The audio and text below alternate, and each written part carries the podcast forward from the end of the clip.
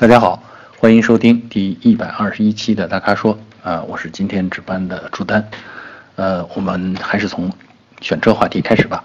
呃，我们的粉丝华生在问啊，预算二十万左右啊，怎么选台有乐趣的家用车啊？这是他准备买的家庭的第一辆车啊，是在深圳用车啊，主要是让上下班通勤，周末带家人出行。他提到有两个哈幼儿啊，偶尔还会满载。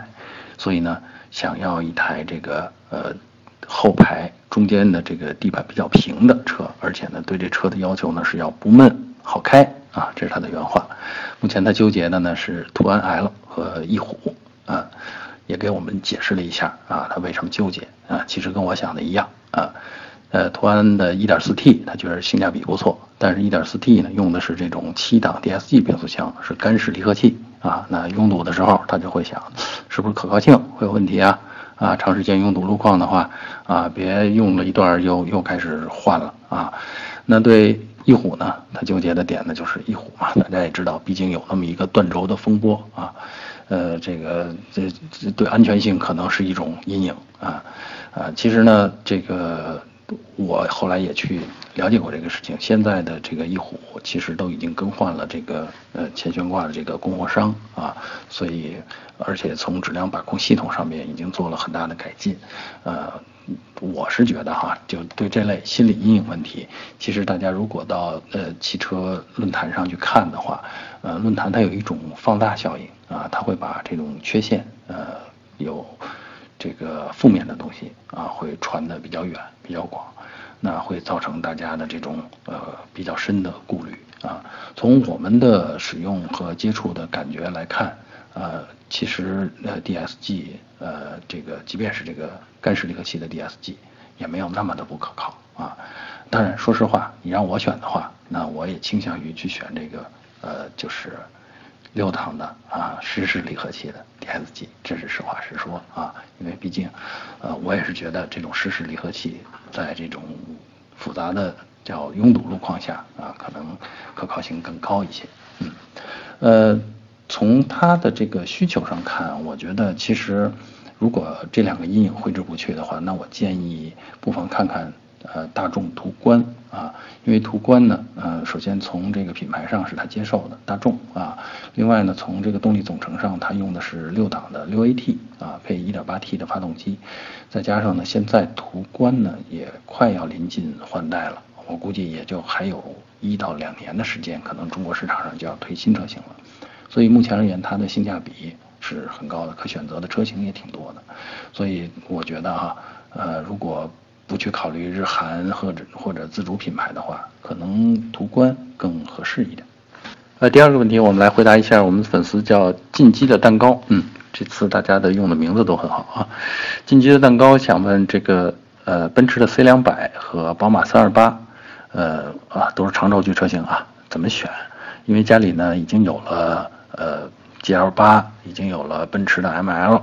然后呢，现在老婆要换车，因为原来开的是君威 GS，现在考虑换车，啊，然后其实挺想买奔驰 C 两百，但是看了这个宝马的这个三二八，动力配置上的这个指标又非常的心动，那他目前这个纠结的呢，就是说这宝马的转向操控啊，本身又是一个这个运动型的这种车，他说这种转向操控的设定会不会太容易引发事故？想问问我们。呃，我首先我我觉得他可以放心，就是这个呃虽然是高兴的，但以我们呃这么多年来开宝马跟宝马的各个车型打交道的经验来看，没有不存在这种说因为它是个擅长操控的啊，你就会不安全啊。从驾驶的感受上，从设计上都没有这种问题啊。当然，这个我觉得开宝马容易这个让人这种。呃，比较冲动，比较激情，这事儿实际上是看个人的性格，呃，所以我觉得大可不必顾虑这个啊。既然家里已经有了奔驰，其实，呃，真的不妨再换一辆，这个换车的时候换一辆宝马来品尝一下这个不同的味道，好吧？呃，第三个问题来回答我们的这个呃粉丝叫做骑车人啊，骑是这个呃王字旁一个奇怪的奇，这个骑车人啊，挺有意思的名字。呃，他问我们这个欧宝的摩卡性价比怎么样？是不是好像是今年上市的新车，价格好像未公布？呃，如果选择 SUV 家用，这个怎么样？啊，这个我奇怪啊，其实呃摩卡这个车啊，就是这个上海通用别克的这个昂克拉。对吧？它进入中国的时候，实际上它就用了起了个新的名字，就放在别克的品牌下边了。所以，嗯，真的，昂克拉会唤醒，但是这个是一个小改，不是那种很大的那种变化。呃，应该算是中期改款吧。呃，我估计，呃，嗯，价格应该还维持在原来的价位上。那目前这个市场上看的这款车卖的呢不温不火，呃，如果能接受这种车身尺寸呢，其实呃可以选，呃，本身性价比还是可以的，啊，呃，另外同样是我们这位粉丝啊，骑车人他问的是，呃，另一个问题叫做国产轮胎和国外轮胎怎么选，呃，他目前用的是马牌啊，现在想换胎啊，也听说呢这个国产轮胎比国外轮胎更适合国内路况。啊，而且这个质量、安全性方面也不输国外品牌，啊，他的车是观致五门啊，三观致三五门，啊，那现在换胎的时候，我看得出来他心动，说想应该是想考虑要换国产轮胎，呃，这个问题是这样，就是说，当然他也提到了啊，就是说这个他注重的是静音和舒适性，因为我印象当中国产轮胎呢，尤其是国产品牌，其实啊，大部分所谓的这个呃。我们看到的市场上的品牌，大部分轮胎其实都是在中国生产的，包括呃比较高级的品牌，米其林呐，呃这种胡特异啊这种品牌都是在国内生产的，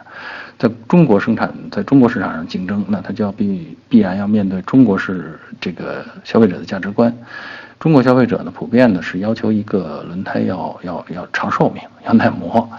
啊，然后这个要不怕这种路况颠簸呀，不过最好不怕扎啊，所以呢，这个这些品牌在推出相应的在中国市场上的这个轮胎的型号的时候呢，会刻意强化这方面的性能，那相反呢，就会导致本身比如说啊静音呐、舒适性啊，那就会做一些牺牲，所以呢，我觉得这个。国内的轮胎相比我们这个测试以往的测试的经验也也告诉我们，就是国内的轮胎呢，就是相比国外的轮胎来说，呃，它的舒适性在同品牌的情况下，它的舒适性略差啊，所以这个我倾向于推荐我们这位粉丝，呃，如果你是。考虑注重静音和舒适性的话，你还是去买这个对应品牌的那种，呃，有这种特点的那个轮胎。比如说米其林可能就有专门静音这个系列的啊，可能还有固特异也有这样的相应的系列的。你去买你需要的那个特性啊，呃，没必要没有必要去去，呃，太追求，我觉得太追求的这个，嗯。耐磨呀，或者这个抗穿刺啊，这些性能，因为大多数的目前国内的路况首先也都变化了，另外呢，这个大多数的大家使用的情况其实没有那么极端，好吧？嗯，最后还是一个用车的问题，呃，我们的粉丝叫摇车压弯儿啊，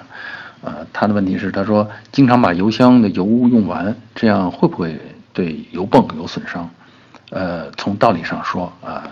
确实会有一定的风险，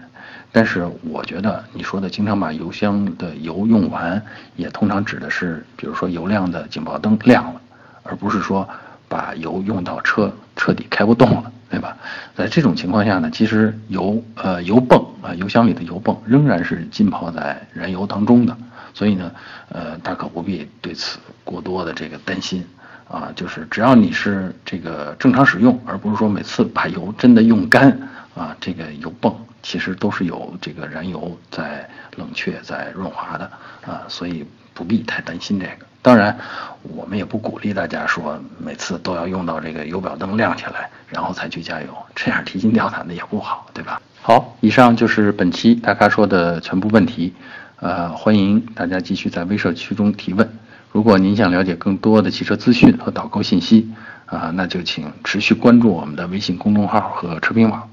我们下期节目再见。